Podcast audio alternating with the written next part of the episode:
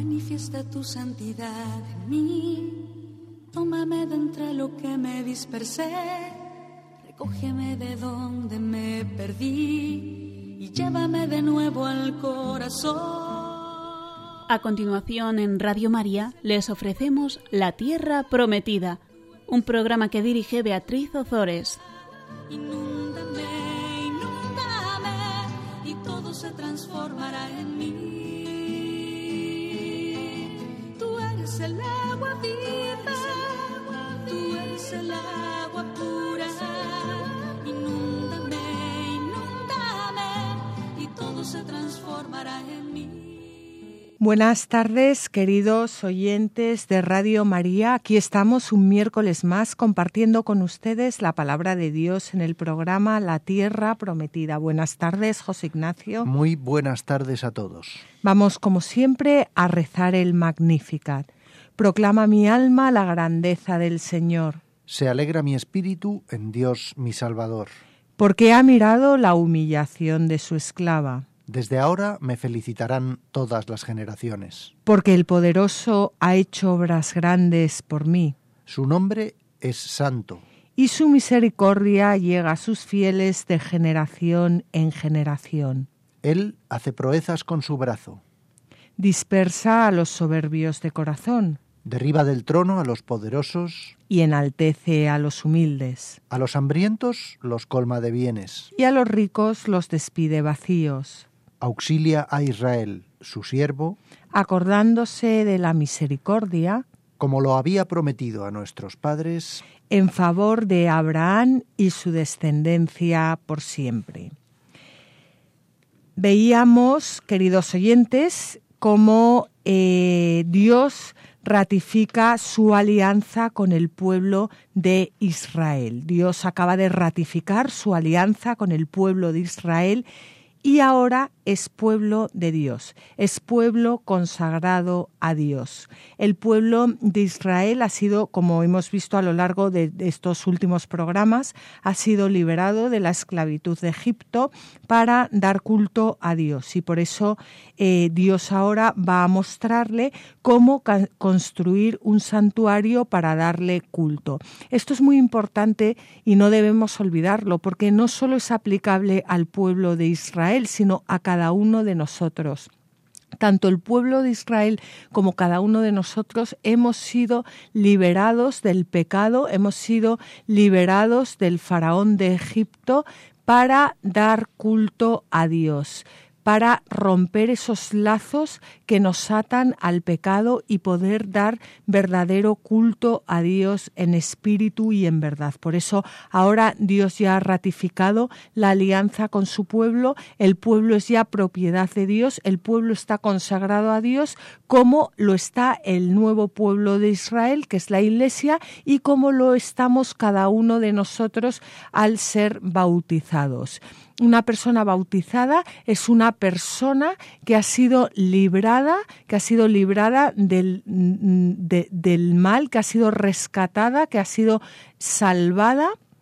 De hecho, eh, el, el, bautismo es también un exorcismo en el que se rompen todos los lazos, todas las ataduras con el demonio y esa persona, una vez bautizada, es una persona consagrada a Dios, eh, cuya plenitud, cuya finalidad, eh, cuya vida debería estar dedicada a dar culto a Dios. Esto no quiere decir que eh, tenga que entrar en un convento de clausura o que tenga que, eh, sino que para dar culto a Dios en, los distintos ámbitos de la vida, sea a través del sacerdocio, sea a través de la consagración o sea pues a través del, del, del matrimonio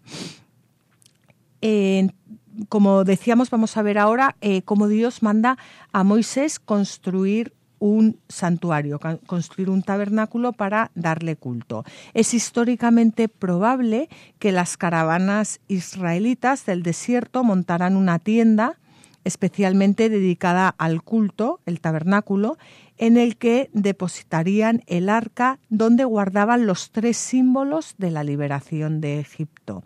El báculo de Moisés, la urna con el maná y las tablas de la ley. El tabernáculo del desierto lo que será más tarde el templo, es un signo sensible de la presencia de Dios en medio del pueblo. Y por eso el culto será siempre la celebración de la creencia, de la fe en la presencia activa de Dios entre los hombres que desemboca en la alabanza y en la acción de gracias. Yo me pregunto, eh, José Ignacio, si tú crees que en realidad mm, lo que estamos hablando ahora, si, si, realmente los cristianos somos eh, conscientes de que nuestra vida, una vez bautizados, está, eh, mm, mm, está destinada a, a, dar culto a Dios y que ese culto consiste en celebrar eh, la creencia de, que Dios está entre nosotros, de, que, Dios quiere salvarnos, de que, de que Dios ha venido a salvarnos y, que ese culto verdaderamente desemboca en la alabanza y en la acción de gracias. Bueno, es una pregunta muy larga, Beatriz.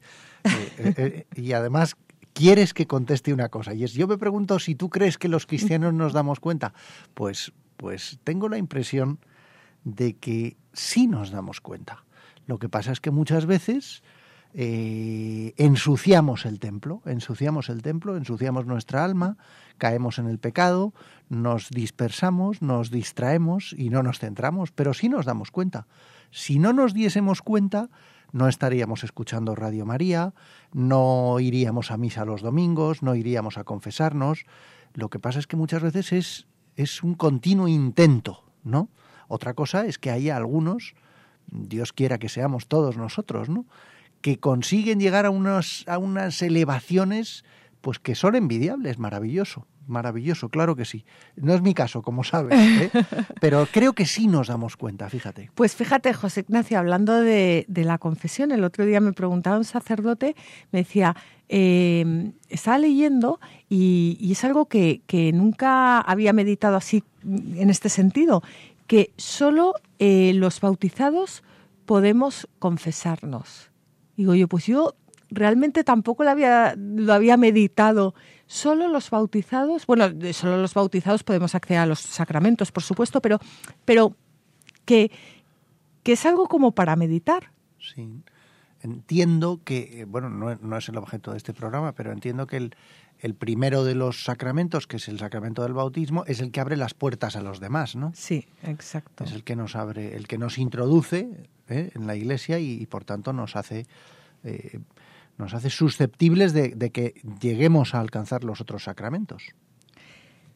Pues vamos a ver eh, cómo el, tabernáculo que Dios manda construir a Moisés es eh, prefigura, prefigura el templo, pero, pero prefigura el templo y prefigura también el, templo eh, celestial. La liturgia del Antiguo Testamento es figura de la liturgia del Nuevo Testamento, pero no solo figura de la liturgia del Nuevo Testamento, sino también de la liturgia celestial. En la liturgia terrena pregustamos y participamos en aquella liturgia celestial que se celebra en la ciudad santa, Jerusalén, hacia la cual nos dirigimos como peregrinos, donde Cristo está sentado a la derecha del Padre, como ministro del santuario y del tabernáculo verdadero. Cantamos un himno de gloria al Señor con todo el ejército celestial, venerando la memoria de los santos esperamos participar con ellos y acompañarlos. Aguardamos al Salvador, nuestro Señor Jesucristo, hasta que se manifieste Él. Nuestra vida y nosotros nos manifestaremos con Él en la gloria pues estas líneas tan bonitas que acabamos de leer son del Sacrosantum Concilium, el número 8 eh, del eh, Sacrosantum Concilium, Concilio Vaticano II.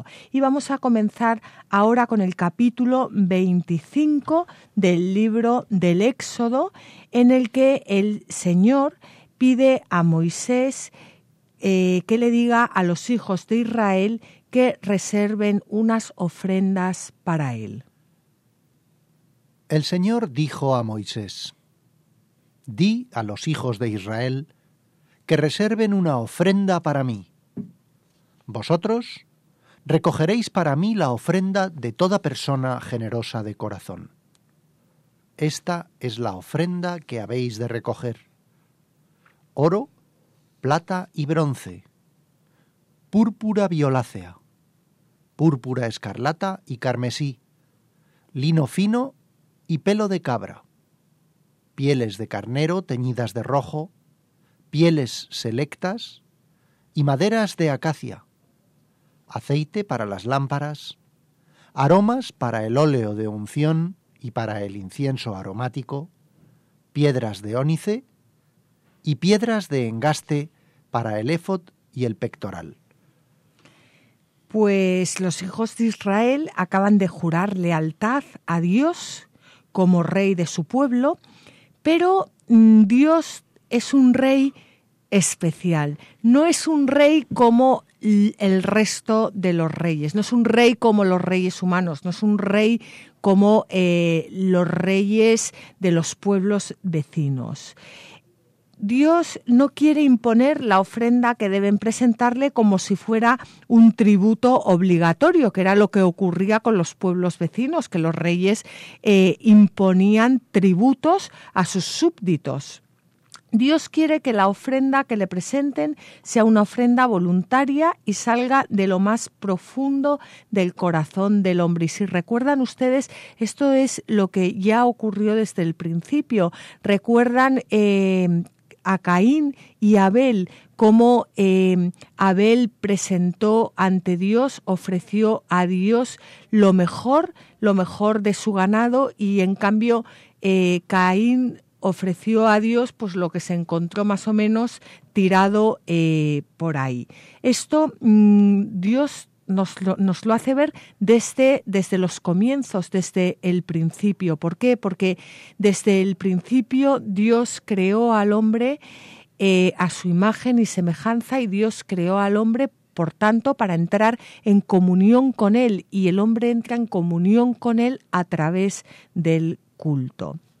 Pues Dios quiere que el hombre ejerza su libertad para darle culto, que no sea algo impuesto y eh, manda a los hijos de Israel recoger, eh, recoger las ofrendas de las personas, no los tributos como otros reyes, como ya hemos dicho, sino las ofrendas. Y aquí encontramos pues una, una serie de ofrendas que a nosotros nos pueden resultar un tanto extrañas, como por ejemplo el pelo de cabra, que hace referencia a la piel de cabra que se utilizaba para fabricar tiendas. Además es que era impermeable, aunque yo no creo que lloviese mucho en el desierto.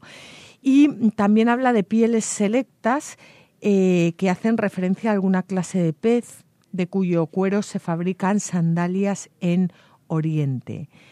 La madera de acacia es un arbusto que crece abundantemente en los desiertos de Arabia y da eh, una madera liviana, fuerte y hermosa en tablas largas y por lo tanto eh, muy adecuada para, para la construcción del eh, santuario. Y vamos a ver cómo eh, Dios le ordena a Moisés la construcción de ese santuario. Constrúyeme un santuario para que habite en medio de ellos. Lo haréis conforme al modelo del tabernáculo y de los utensilios que te voy a mostrar. La verdad, José Ignacio, es que yo cuando leo estas eh, estás leyendo ahora este, este versículo y a mí me, me, resuena en lo más profundo de mi alma, porque, porque es que Dios nos, nos, nos, lo, nos lo continúa diciendo a cada uno de nosotros, construyeme un santuario para que habite en medio del pueblo. Ya no, ya no un santuario, o sea que sí que tenemos iglesias, tenemos eh, templos, tenemos sagrarios, pero, pero, pero Dios nos lo pide a cada uno de nosotros, que le construyamos, que le construyamos un santuario en lo más profundo de nuestro eh, corazón. Por eso es tan importante lo que nosotros hacemos con nuestros cuerpos, porque verdaderamente somos eh, templos templos y sagrarios vivientes. Cada persona es un, bueno, o por lo menos cada bautizado, un, sagrario eh, móvil. Fíjate que, eh, bueno, no, no quiero pasar por iconoclasta y, por supuesto por, por una persona mm, que, que diga estupideces, pero me pasó lo siguiente el otro día. Estaba leyendo el Evangelio y estaba leyendo la Última Cena. Y al leer la Última Cena pensé, este es un momento completamente fundamental, pero completamente fundamental en el cristianismo. Esto es evidente. Evidente. Jesús, Jesucristo, era judío, practicaba el judaísmo, cumplía la ley. Iba a la sinagoga, cumplía con las normas y con los preceptos de la Torá y con la ley de Moisés. Pero su religión, o mejor dicho, el Nuevo Testamento que él nos da, se centra en una habitación que él alquila o algo parecido, no lo dice exactamente, manda a sus discípulos a que a que mande, a que vayan a, era se cree que, que, mm, que era propiedad de la madre de Marcos. Perfecto. Que era una cristiana estupenda. Muy bien, eh, eh, es lo de menos. Lo que quiero decir es que él saca del templo lo que es fundamental. Y esto está en relación con lo que estás diciendo. Muchas veces nos ocurre, con esto no quiero meterme con nuestros templos, pero sí nos ocurre a veces que llegamos a unos maravillosos templos y son tan absolutamente desbordantes de arte, de tamaño, que nos aturden, que nos hacen, nos, nos distraen de lo esencial. A mí me pasa muchas veces, tengo que decirlo, que entro en, iglesias maravillosas y me despisto con muchísima más facilidad que en esas pequeñas iglesucas en las que una Eucaristía puede resultar algo mucho más espiritual y mucho más hondo, ¿no? Ni que decir tiene que esto tiene mucha relación con lo que estás diciendo tú. Es decir, no, lo importante no es el continente, lo importante es qué es lo que pasa en ese continente. Lo importante es la Eucaristía, no a qué iglesia vamos a la Eucaristía. Yo creo que esto es fundamental. Y, además, tú estabas ahondando más. Jesucristo lo que nos está diciendo es, nosotros mismos somos sus templos. Nosotros mismos somos sus templos, ¿no? Claro, es que una persona, o sea, un bautizado que va a misa todos los días, es una persona que, que lleva que, que lleva a Dios dentro. Es que es un sagrario. Somos sagrarios vivientes. De hecho, cuando, cuando lleguemos al cielo, en el cielo no va a haber Eucaristía, no va a hacer falta, porque, mm, porque, porque vamos a ver a, vamos a, vamos a ver a, a, Dios cara a cara. Em, es, es, es, es, aquí en la tierra que, que, lo llevamos dentro y que, y que somos somos, eh, somos sagrarios eh, vivientes y, bueno, yo creo que esto nos debería ayudar a, poder ver a los demás con, con, los ojos de Dios y con el, con el Espíritu de Dios.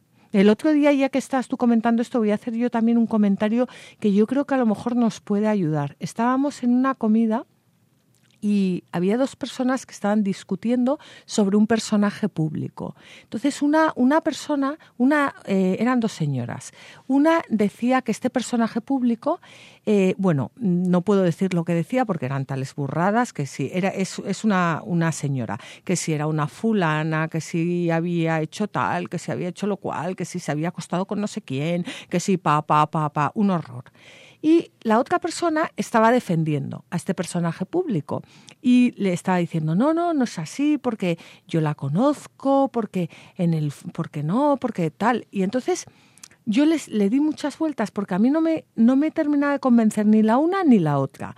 La una, la que le está, estaba eh, poniendo mal, pues, pues era un horror, pero la otra tampoco me convencía porque la estaba defendiendo desde el punto de vista humano. O sea, se estaba abajando a una conversación humana y carnal para defender a una persona. Y yo creo que, que en, ese, en ese sentido nadie somos defendibles, porque eh, nadie podría poner la mano en el fuego por mí. Sí, sí, es que, eh, es, es, es, que habla en Radio María. Bueno, sí, pero, pero nadie podría poner la mano en el fuego por mí. Ni por nadie. Porque entonces mm, yo creo que mm, solo podemos defender a las personas si, nos elevamos y, vemos que realmente cada persona es un pensamiento de Dios. Dios se enamoró de, cada persona en su, en, en su pensamiento y, y, la creó. Pero antes de crear, primero primero fue un pensamiento de Dios y Dios se enamoró plenamente. Entonces, más que defender a las personas que si son más simpáticas o menos simpáticas o si se han eh, hecho esto, han hecho lo otro, eh, yo creo que hay que hay que, hay que subir un escalón y pensar que es que es que esas personas han estado en el pensamiento de Dios y que Dios las ama profundamente y que y, aprender a mirar a los demás con los ojos de Dios y a ver que las personas somos eh, sagrarios de Dios y si hay personas que están en pecado mortal y no son sagrarios, templos y sagrarios de Dios, a lo mejor no lo son en ese momento pero los, lo pueden ser dentro de, de poco tiempo. Mi hijo Santiago, que tiene 12 años, ha llegado a casa y me ha explicado que ha tenido una reunión con su preceptor porque ayer, y no me lo había contado, había hecho algo. Y ya el preceptor le ha dicho, tienes que contárselo a tu padre. Y entonces me ha contado que él tiene una de sus funciones en, en su clase es borrar, borrar cuando acaba la clase borró con la mano, se acercó al profesor y se limpió la mano en el, mismo profesor, en el brazo del profesor o en la chaqueta del profesor. Yo he estado pensando, vamos a ver, ¿por qué un niño de 12 años hace esto? Para hacerse el gracioso, para que los demás vean que es valiente. Eh, mm, y luego le he dicho, mira Santiago, tienes, mañana vamos a hacer una redacción, pero tienes que pensar ¿Cuál es el valor de un profesor? Tienes que pensar dónde está el valor de tu profesor, que es un poco de lo que estamos hablando, ¿no? Del, inmenso valor que tenemos todos, porque todos somos hijos de Dios y porque todos somos un templo de Dios. Él no estaba viendo en el profesor más que a ese señor que de vez en cuando les aburre una barbaridad con sus clases largas, o, o todo lo contrario, o simplemente les, les, les, lleva por donde tiene que llevarles, pero ellos no son conscientes. Decía, imagínate, hijo, que uno de los hijos de este profesor estuviese contigo en tu clase. Se hubiese sentido tremendamente ofendido. Le hubiese entrado tanta rabia de ver de qué manera humillabas a su padre que se habría acercado a ti a darte un puñetazo. Pero no está su hijo, está él, que se tiene que tragar lo que haces tú y lo que hacen los demás niños, sin tener conciencia de lo que estáis haciendo, estás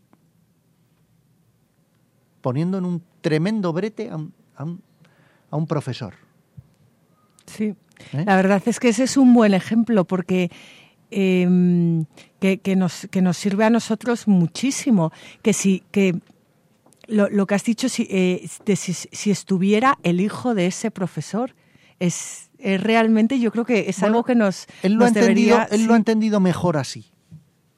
Imagínate que esto le pasa a tu tío Luis o a tu tía Inma, que son profesores en un colegio. Se les acerca uno de sus alumnos y les hace una o que un niño lo hace contigo. aunque no seas profesor, simplemente vamos, sal de tu postura y ponte en la del lado. Ponte en la de él, ponte en la de su hijo. No, no tiene ningún sentido. Toma conciencia, simplemente, toma conciencia. ¿Cómo podemos tomar conciencia? Bueno, pues Efectivamente no podemos darles bofetadas, no podemos eh, ponernos furiosos porque muchas veces es contraproducente, las más de las veces, pero sí, tal vez, cambiarles la óptica, abrirles la perspectiva para que vean de otra manera, ¿no? Le he dicho, imagínate que es a tu padre, que fuese yo el profesor, que me pase eso por la calle, que se me acerque un niño y para hacerse el gracioso con su pandilla me escupa o me tire un... ¿eh? ¿Qué pensarías? ¿Qué harías? Bueno, pues simplemente vamos a ver si somos capaces de ir cogiendo óptica todos, para de esa manera convertirnos todos, porque lo somos todos, en templos. Claro, y en, en, templos y, y, ver de esta forma cómo Dios está presente, está presente entre nosotros, no solo en las iglesias, sino en, en cada una de las, de las personas que, con las que nos encontramos, porque eh, Cristo eh, ha, esparcido su semilla por todas partes. Em, bueno, yo creo que vamos a hacer aquí una pequeña pausa y después vamos a continuar hablando del, del santuario. Les recordamos, queridos oyentes, que estamos escuchando el programa La Tierra Prometida. Estábamos hablando de cómo el Señor le pide a Moisés que le construya un templo, un santuario. El santuario tabernáculo eh, hemos visto cómo indica la tienda sagrada en la que se guardaba el arca y en la que Dios hacía presente a su pueblo el tabernáculo era concebido como el palacio en el que habitaba el rey de Israel. En ese palacio, en ese templo, en ese santuario, Dios recibía las peticiones del pueblo y daba sus respuestas. Por eso el tabernáculo era concebido también como un lugar de culto, porque eh, el rey de Israel era Dios. El tabernáculo, por tanto, refleja eh, a la vez la trascendencia divina y su proximidad a los suyos. Dios habita en el cielo, pero se comunica con su pueblo en la sequina, en la morada. El santuario tabernáculo fue construido según el diseño mostrado por Dios a Moisés. Eh, no era una novedad inaudita ni una estructura enteramente original, porque se sabe que guardaba ciertas semejanzas con los templos egipcios, pero estaba diseñado de tal modo que había sido modificado y purificado de todas sus asociaciones idolátricas para ser apropiado para dar culto únicamente al verdadero Dios. Una vez más, vemos aquí cómo Dios se sirve de todas nuestras cosas para elevarlas, elevarlas hacia Él. O sea, Dios no llega y le dice a Moisés, di a los israelitas que todos los santuarios que han visto en su vida, que se olviden, que lo mío es completamente diferente. No, Dios no dice eso. Dios le va a dar ahora a Moisés unas órdenes para construir el santuario, para eh, construir el tabernáculo en mitad del desierto, pero, pero mm, siguiendo eh, santuarios parecidos a los que eh, a los que se construyen en pueblos vecinos, con la diferencia de que Dios lo que hace es que nos enseña a utilizar todas aquellas cosas que nosotros eh, tenemos en la tierra, a utilizarlas para Él, a darles un, uso sagrado. Y así eh, lo entiende también San Efrén de Nisibi. Al decir lo haréis conforme al modelo del tabernáculo, que te voy a mostrar, primero lo llamó modelo y tabernáculo temporal para dar a conocer que era pasajero y que dejaría lugar a la iglesia, que es la realidad perfecta que permanece eternamente. Y debían honrarlo porque era imagen del tabernáculo celestial. Bueno, pues eh, ya hemos visto hasta ahora eh, las ofrendas, las ofrendas para el santuario, porque el santuario, o sea, lo, que, mm, lo que es eh, el, el, armazón se va a construir al final. Entonces hemos visto ya las ofrendas y ahora vamos a ver cómo Dios manda construir un arca a Moisés. Fabricarás un arca de madera de acacia de dos codos y medio de largo, un codo y medio de ancho y uno y medio de alto. La revestirás de oro puro por dentro y por fuera, y pondrás alrededor de ella una moldura de oro. Fundirás oro para cuatro anillas que pondrás en sus cuatro ángulos, dos a un lado y dos al lado opuesto. Harás también varales de madera de acacia y los recubrirás de oro introducirás los varales por las anillas de los lados del arca para poder transportarla. Los varales permanecerán en las anillas del arca y no se sacarán de allí. Pondrás dentro del arca el testimonio que te voy a dar. El arca era un cofre rectangular de madera de acacia y recubierto de oro por dentro y por fuera. el codo hebreo era la distancia del codo hasta el extremo del dedo medio, que son como unos 45 centímetros. Por mm, tanto, las medidas del arca eran aproximadamente un metro con 25 por 70 centímetros de alto y 70 centímetros de ancho y las anillas y varales facilitan su traslado por el desierto. Pero vamos a leer ahora un comentario de San Gregorio Magno en el que nos habla eh, del arca como figura de la Iglesia. ¿De qué es figura el arca sino de la Santa Iglesia? Se manda poner cuatro anillas de oro en los cuatro ángulos, precisamente porque la Iglesia extendida por las cuatro partes del mundo, declara estar sostenida por los cuatro libros del Santo Evangelio. Y se hacen varales de madera de acacia que se introducen en las anillas para llevarla, porque se han de buscar doctores fuertes y perseverantes, como barras incorruptibles.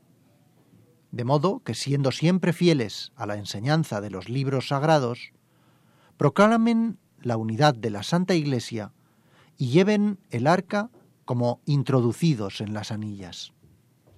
Llevar el arca con los varales es llevar la Santa Iglesia con la predicación de los buenos doctores a las rudas mentes de los infieles.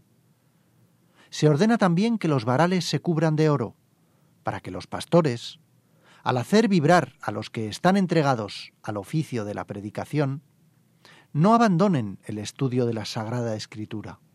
Claro, es que eh, leer el, Antiguo Testamento, hacer una lectura espiritual del Antiguo Testamento, es que es que es, otro es otro nivel. Siempre, por supuesto, es importantísimo em, hacer una lectura literal. Eso es importantísimo y saber qué es lo que el autor nos quiere decir en ese momento y a qué se refiere. Pero una vez hecha la lectura literal, nada como una buena lectura espiritual. Bueno. ¿Para qué te lo cuento? Me ha encantado eso de, de, dice, llevar la Santa Iglesia con la predicación de los buenos doctores a las rudas mentes de los infieles. Eso soy yo, una ruda mente de infiel. Es que es que una buena lectura espiritual, como, como dirían mis hijos, te cambia la vida. Pues eso, te cambia la vida. El, el arca lleva adentro, dice al final en el versículo 16, dice, pondrás dentro del arca el testimonio que te voy a dar. Bueno, vemos clarísimamente cómo el arca es eh, prefiguración de la iglesia, como eh, nos acaba de, de, contar eh, San Gregorio Magno, pero el arca es también prefiguración, por supuesto, del sagrario y, por supuesto, de la Virgen María. ¿Qué lleva el arca? El arca lleva el testimonio. ¿Qué es el testimonio? El testimonio es la ley. ¿Y qué prefigura la ley? La ley prefigura a Jesucristo que ya dirá más tarde, yo no he venido a abolir la ley, sino a llevarla a su plenitud. Jesucristo es la ley llevada a su plenitud. Mm, vimos cómo eh, eh, el testimonio eh, como hemos dicho, es la ley, las dos tablas eh, de piedra que contenían los eh, diez mandamientos. Y vamos a recordar que a través de, del testimonio, a través de estas tablas de piedra, a través de los diez mandamientos, Dios testificó su autoridad soberana, es decir, como rey, sobre Israel, como pueblo suyo es como mm, eh, si las tablas de la ley fuera, pues eso, el, certificado, el certificado de que, de, que, de que Dios es rey de Israel. También eh, a través del testimonio, eh, Dios hace su elección de Israel como guardián de su testamento y de su culto.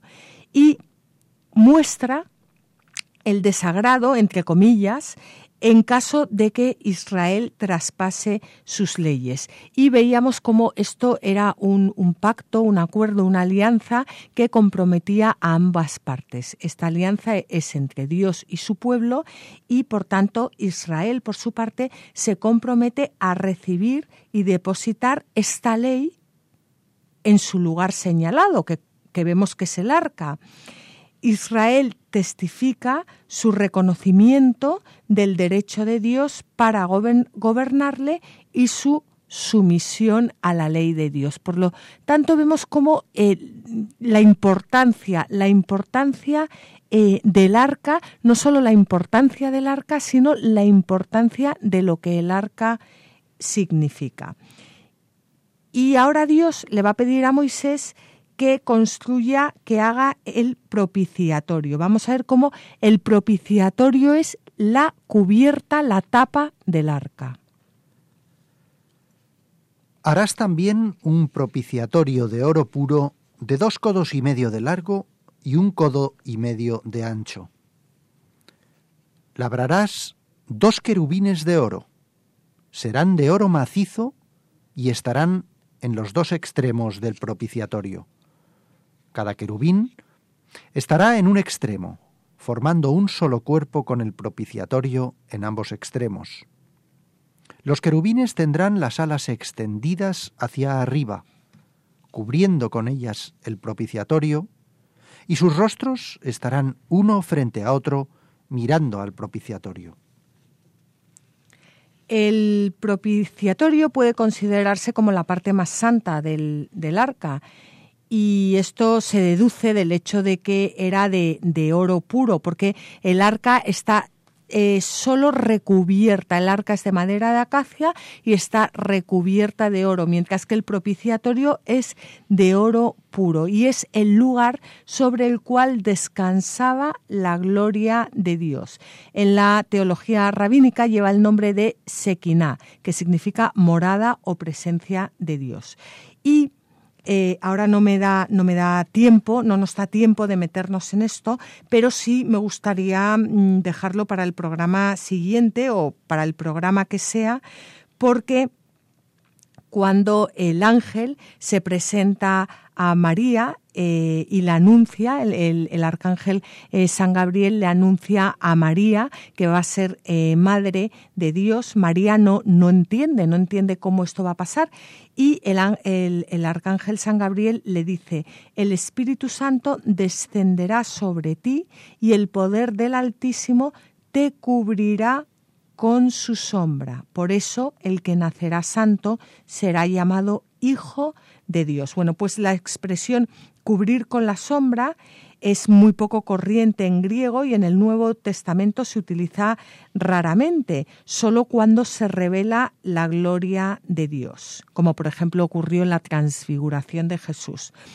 Bueno, pues imagínense ustedes lo que los lectores mm, tuvieron que sentir, eh, que, experimentar cuando, cuando escucharon estas palabras del arcángel eh, San Gabriel, porque ellos sabían muy bien lo que, lo que estaba, estaba mm, anunciando a María. Y enseguida les vendría a la mente pues este eh, pasaje del Antiguo Testamento donde, donde se anuncia que Dios va a morar va a hacerse presente en su pueblo, en medio de su pueblo, a través de la sequina. Mm, algo que para nosotros no, no, no, cuando leemos las palabras del arcángel San Gabriel no, nos viene todos estos textos del Éxodo a la mente, pero para un judío de aquella época, incluso para la Virgen María, cuando, cuando el arcángel San Gabriel le dijo, eso, la Virgen María sabía perfectamente a qué se estaba refiriendo el arcángel San Gabriel, a que, a que Dios iba a morar en la séquina, pero que la séquina iba a ser ella. O sea, debió de ser tremendo para ella escuchar eso. Em, bueno, pues como hemos visto, la sequina es el símbolo de la presencia de la presencia divina que se posa sobre eh, la cubierta y era indicada por una una nube.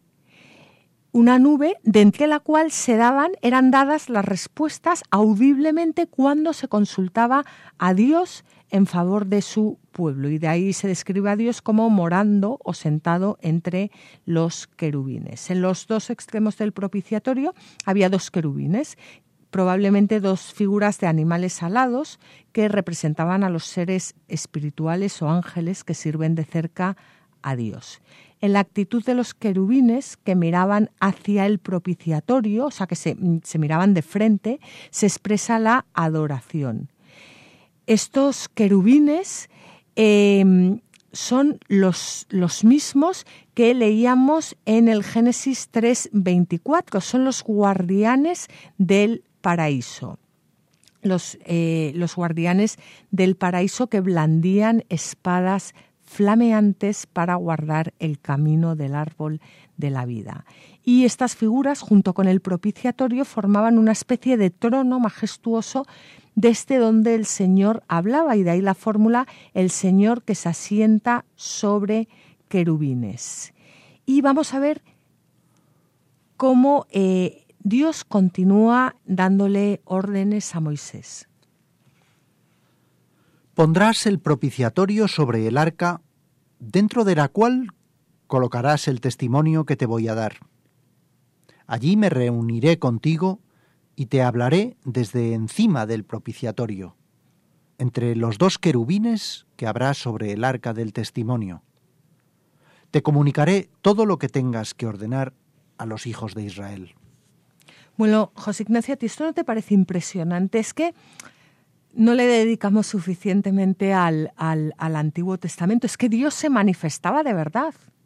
O sea, es que, es que, es que Dios hacía presente. Se hacía presente en, en, el arca. Se hacía presente en el, en, sobre, sobre el, el, el propiciatorio. Y desde ahí el, pueblo tenía acceso, tenía acceso a Dios. Yo, es que creo que es algo tan impresionante que, deberíamos eh, dedicarle más, más tiempo mm, y, además entenderíamos muchos pasajes eh, del, Nuevo eh, Testamento. Vamos a leer, vamos a leer un, un, pasaje del Levítico del capítulo 16, los versículos 15 al, al 17, que nos explica cómo el, sacerdote rociaba sobre el propiciatorio la sangre de las víctimas, implorando el perdón de los pecados del pueblo. Después inmolará el macho cabrío del sacrificio por el pecado del pueblo. Llevará la sangre tras el velo y hará con ella lo que hizo con la sangre del novillo. Hará aspersiones sobre el propiciatorio y delante de él Así expiará el santuario de las impurezas de los hijos de Israel y de sus hierros en toda especie de pecados. Y hará lo mismo con la tienda de la reunión, que habita con ellos en medio de sus impurezas. Ningún hombre estará en la tienda de la reunión desde que Aarón entre en el santuario para hacer el rito expiatorio hasta que salga de él. Expiará por sí mismo por su casa y por toda la asamblea de Israel. Bueno, pues por eso San Pablo llama a Jesucristo eh, propiciatorio, porque eh, con su sangre alcanza el hombre la remisión de los pecados. Es que hay que... Mm, es, es, tan importante tener una, una cultura del Antiguo Testamento, entender el Antiguo Testamento para, para poder entender en profundidad el, nuevo, el propiciatorio se llamaba también oráculo, porque allí Dios daba sus respuestas. Por tanto, el arca era escabel de los pies de Dios. Esto lo leemos muchísimas veces en un montón de, salmos. El Señor sentado sobre querubines, el arca, escabel de los mm, pies de, y, muchas veces no, no entendemos. Pero bueno, aquí, aquí tenemos eh, yo espero que todo esto nos sirva, bueno, para a, nosotros, por supuesto, y a nuestros oyentes, pues para, para poder disfrutar después mucho más de los salmos y de, y del, y de las lecturas del Nuevo Testamento.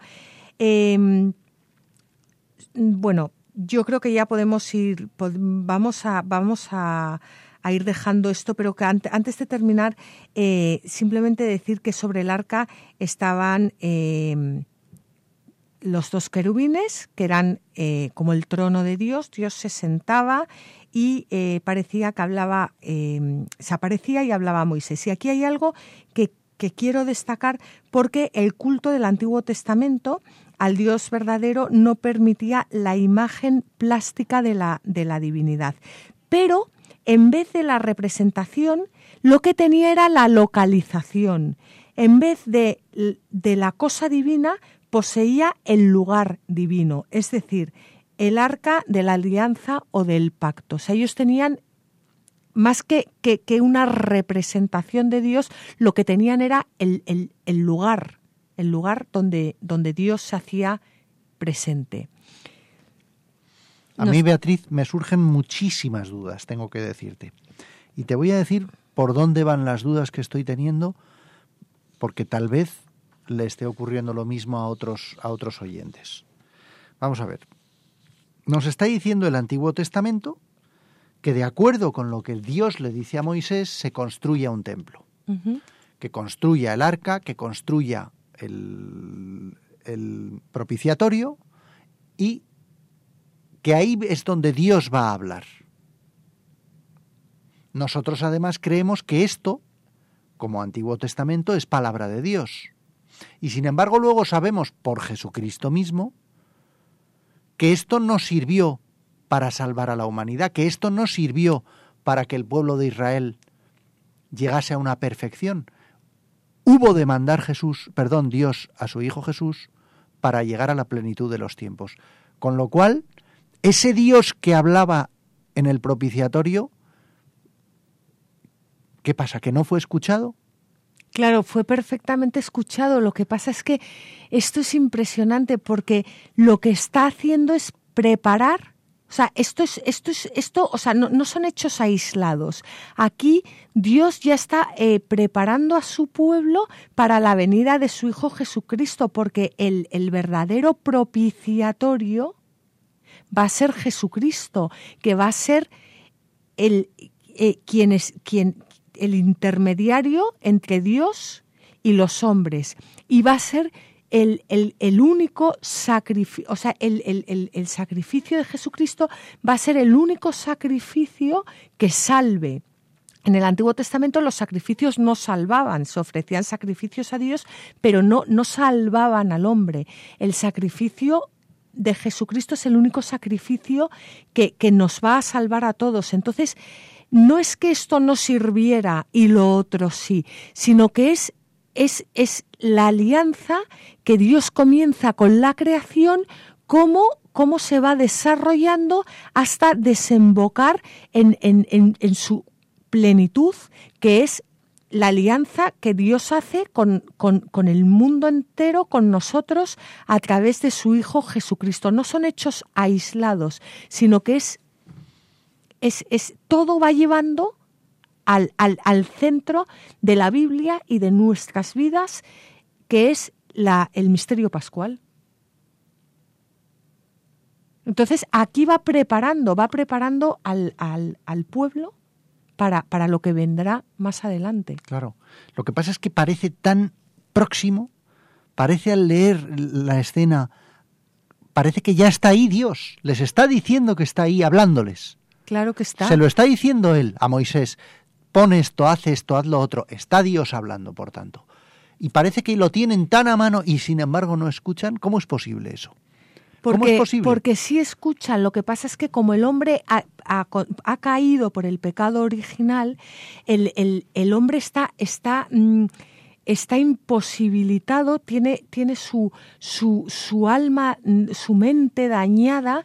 Em, para, o sea, la, imagen con la que eh, eh, la imagen de Dios con la que el hombre fue creado ha quedado dañada. Por lo tanto, al hombre le es muy difícil em, ser fiel a Dios. Y por eso Dios va preparando al hombre, pero en realidad el hombre solo eh, podrá ser fiel a Dios con, con, la venida, con la venida de, de, Jesucristo. El hombre del Antiguo Testamento es un hombre que todavía no ha recibido a Jesucristo y aunque hay mm, personas que han sido fieles a Dios en el Antiguo Testamento hasta, hasta el final, eh, no, no, esas personas solo son salvadas con la venida de Jesucristo. Sí, eran, eran los justos, ¿no? también también podríamos entender, Beatriz, según estamos hablando, surgen ¿no? las ideas, es, es tal vez lo que nos está diciendo esta escena del, del Éxodo es, os voy a enseñar a orar. Os voy a enseñar a orar. Sí, es importante que hagas las cosas como te voy a decir. Tienes que hacer la caja del arca de madera de acacia, tienes que forrarla, tienes que ponerles los anclajes, tienes que ponerles las varas para transportarla, tienes que introducir... Todo eso tal vez sea, si lo vemos desde una perspectiva más espiritual que física, un enseñarnos a orar. Pon en el centro del arca lo que es importante. Pon los diez mandamientos. Pon la vara con la cual Moisés abrió las aguas. Y el Pon el maná, que es el símbolo de que yo te voy a dar de comer. Céntrate, escúchame, simplemente. Reconoce mi presencia. Reconoce mi presencia. Quédate, concéntrate, concéntrate en estas cosas. Abandona todo lo demás. Sácalo de tu cabeza. Tal vez sea eso un y luego en esa oración vendrá siglos después Jesucristo. Y luego, cuando estés preparado, ya podrá Jesucristo venir a habitar en ti y, y, traer mm, el Espíritu Santo. Efectivamente. Bueno, nos estamos em, pasando de tiempo. Yo el, el, otro día le dije a José Ignacio, mira, José Ignacio, he decidido que vamos a hacer un capítulo por programa. Y José Ignacio me dijo, me parece fenomenal a ver si ya corremos un poco más. Pues no, es imposible. Porque esto es tan apasionante que nos hemos quedado a mitad del em, capítulo 25 del, del, libro del Éxodo. Es imposible, es que con las cosas de Dios no se puede correr más. Es que esto es apasionante. Así que tampoco hoy nos da tiempo de leer el punto de la Verbum Domini. Nos despedimos, José Ignacio y yo, de todos ustedes y les esperamos en el próximo eh, programa que será dentro de 15 días, el 11 de diciembre. Saben ustedes que la semana que viene pueden escuchar el programa Hagamos viva la palabra de Adolfo Galán. Pueden escribirnos eh, y, háganlo, por favor, a la tierra prometida pedir los programas grabados en el teléfono 902 500 518 o a través de la página web www.radiomaria.es. Eh, y también eh, pueden escuchar eh, los programas a través de la página web La Tierra Prometida. bueno, lo ponen en Google y lo, y lo, y lo encuentran. La Tierra Prometida, todo junto, ahí se pueden bajar los programas directamente al móvil o al ordenador o a donde quieran. Em, les animamos, como siempre, a que cojan sus Biblias y no dejen de leerlas, meditarlas y rezarlas, porque en los libros sagrados el Padre que está en los cielos sale amorosamente al encuentro de sus hijos para conversar con ellos. Mis rocas ya no harán daño a nadie, mis montes se harán camino para todos. Mi pasto abundante medicina será Así concluye en Radio María La Tierra Prometida, un programa dirigido por Beatriz Ozores. Tú eres el agua viva, tú eres el agua pura. Inúndame, inúndame, y todo se transformará en mí. Tú eres el agua